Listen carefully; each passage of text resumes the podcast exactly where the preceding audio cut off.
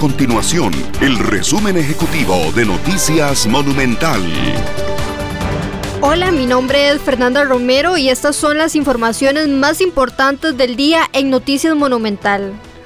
Un estudio de la Universidad Nacional de la UNA y de la Universidad Estatal a Distancia, la UNED, reveló que los costarricenses respetan menos las medidas sanitarias comparado a cuando inició la pandemia del COVID-19. En el caso particular de la restricción vehicular, una tercera parte de la población dice incumplir esta directriz.